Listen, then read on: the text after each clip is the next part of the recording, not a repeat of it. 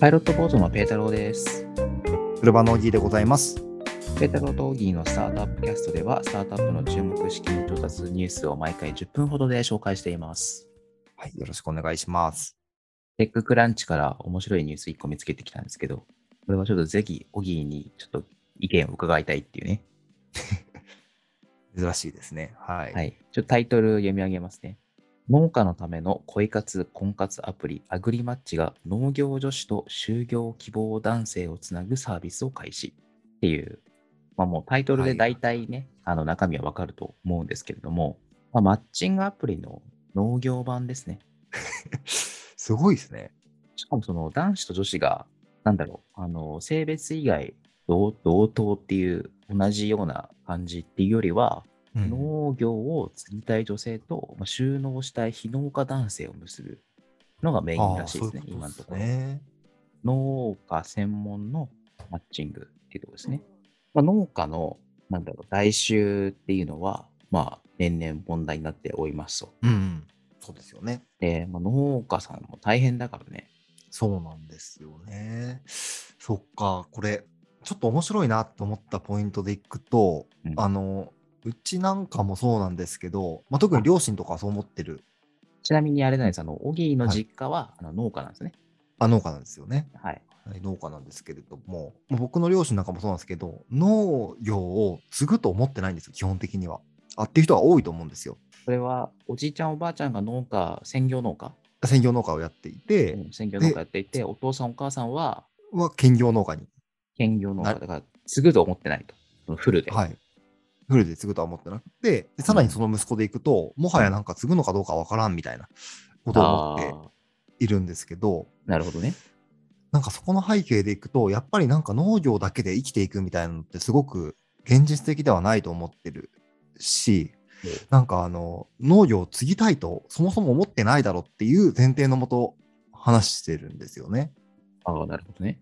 これちょっとこれを見たときに、でもとはいえなんか僕らの世代でいくと、ちょっと農業に興味があるというか、えっと、食物を作ってみたい人とかって、まあ、いなくはないと思ってて、それなりになんかあの興味がある人はいると思うんですよね。その時になんかあの、えっと、ともすると、農家を継ぎたいんだけど、えっと、まあ、パートナーの人も農家になってしまう可能性があるので、そうすると、必然的に。まあそうだよね。あのっていうのが、相手もうん職業をね、固定しちゃう可能性があるので、そういう意味では、あのあらかじめこの農家に興味があるよっていう人だと、次のステップに進みやすいというか、マッチングは確かにしやすいかなっていう、なんかそんなことを ちょっと真面目に、真面目に少し考えてましたね。ああ、なるほどね。はい。実際どうなんだろうね。その、まあ男性でも女性でもいいんだけど、私のうちは農家ですと。まあ、いずれ継ぎたいと思ってますって言ったとき、まあ、例えば、ま合コンでもいいし、婚活でもいいし、マッチングアプリでも何でもいいんですけど、って言った言った時の相手のリアクション。まあ、それがいいかどうかは置いといて、大変なイメージはあるよね。うん、そうですね。そうですよね。ちょっと違う、普通の会社員とはね、またちょっと違う世界だと思うので。まあでも、これを聞くとすごいなんか、牧歌的なね、あの、感じを実は受けるじゃないですか。農業をこう通じてコミュニケーション、マッチングしてみたいな。あ、あの、サービス概要を聞くとってこと？まあサービス概要としては。うんうんけどなんか、アグリマッチがな、ななんというかすごく、う海寄りというか、なんかそれがなんかすごく面白いですよね。狙ってるところがどこにあるのかなっていう写真がね、見る写真がね、写真が。はい。なんかこう、なんかリア充感が出てますよね。い大学決して生のね決して農家がリア充じゃないとかそういうこと言ってるわけじゃないんですけど、じゃじゃないですよね。写真を見ていただければ我々の主張がわかると思うんですけど、ちょっとリンク載っけとくので見てほしいんですけど。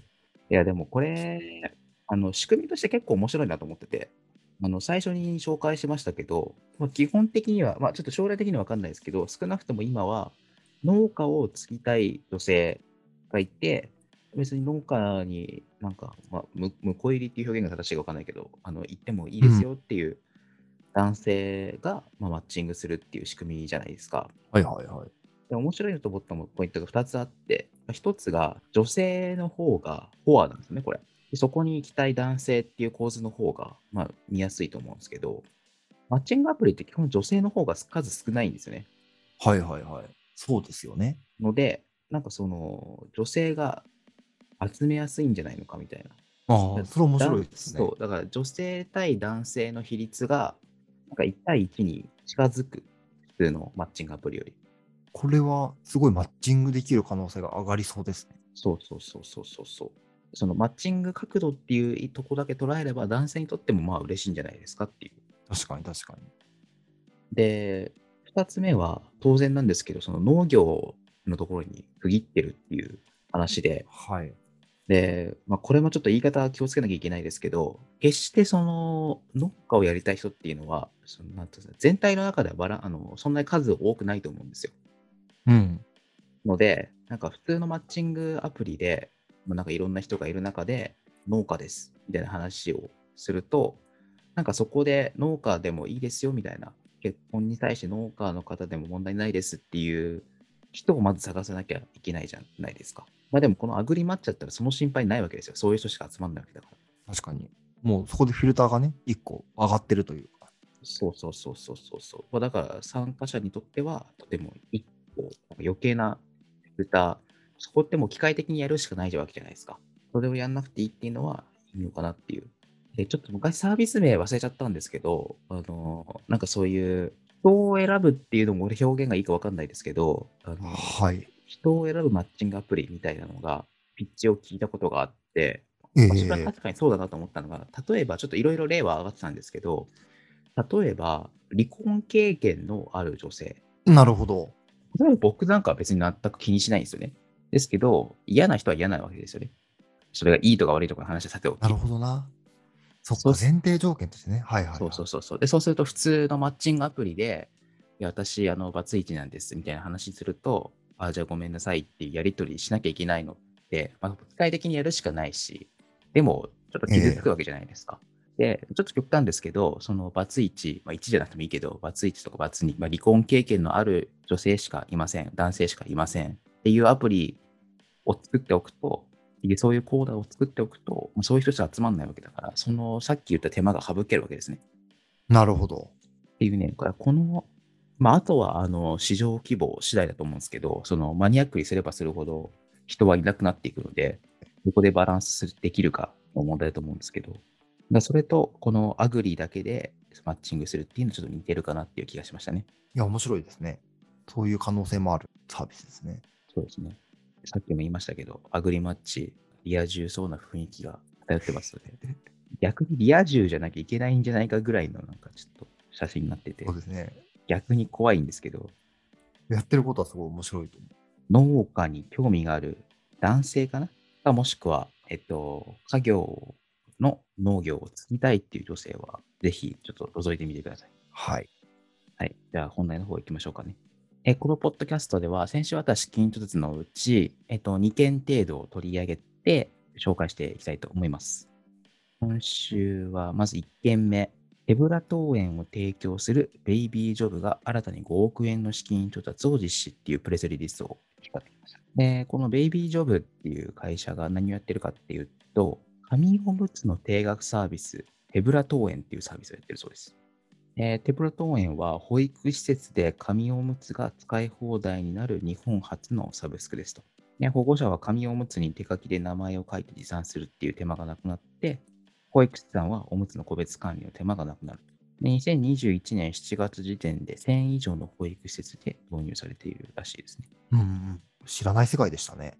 ペータローもオギーもちょっと子供がいないので、全然知らなかった、知らなかったっていうか、あんまり思いを馳せていなかったんですけど、紙おむつをね、まあ、持ってったりとか、あと保育施設で保護者に使用済みの紙おむつを持ち帰る必要があるらしいんですよね。はいはいはい。まあ、衛生的じゃないし、荷物かさばるし、こういう処分もしてくれるっぽいですね。なるほどな。保育施設としてゴミを出そうと思うと、なんか難しいんでしょうね、おそらく。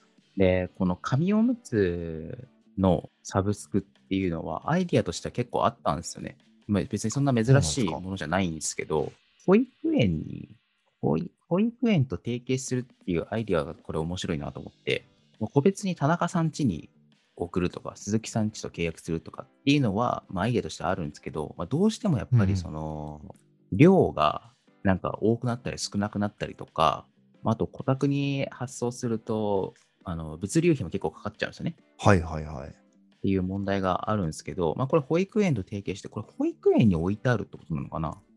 みたいなことをね、ニュースから受けましたけどね。はい。うんですると、まあ別に多少多くなる分には問題ないし、物流費も削減できるし、っていうので結構これ面白いなって思いました。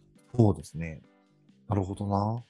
うん、で子育てっていうのはもはや社会課題ですからね。そうですよね。今だってじゃあ、保育園では紙おむつは用意できないので、それぞれ持ってって、それぞれの、えっと、名前をやっぱり書いて管理するのかってことですよね。保育士の方が。そうだね。各家庭のものを。う。うんん。その手間もなくなるしね。めちゃ便利ですね。確かにこれは合理的だね。合理的ですね。まあ、これサブスクじゃなくて、なんで昔から、昔からできそうな気がしたけど、なんでなかったんだろそうですねサ。サブスクというか、月額費用払えばっていう意味ではね、昔からありそうですよね。う。まあそこが気になるところではありますけれども、あ、でも面白いなと思った次第でございます。次行きましょうかね。次はどっちかっていうと、オギーの守備範囲じゃないですか。えー、プレスリリースのタイトルを読み上げますね。AI 搭載の不動産管理プラットフォーム、管理ロイドを開発運営する株式会社サード、野村不動産ホールディングス株式会社の CVC ファンドと新株予約権付き社債引受契約を締結。ちょっとタイトルが複雑なんですけど、まあ、要するに、まあ、あの管理ロイドっていう不動産管理サービスが資金調達をしましたと。で、この管理ロイドっていうサービスがどんなサービスかっていうと、まあ、不動産管理のサービスですと。まあ、不動産管理業務のうち、紙ベースでの業務を背景として発生している単純作業、重複作業が約50%を占めますと。で最大で月間3万時間程度にも及ぶケースがあると。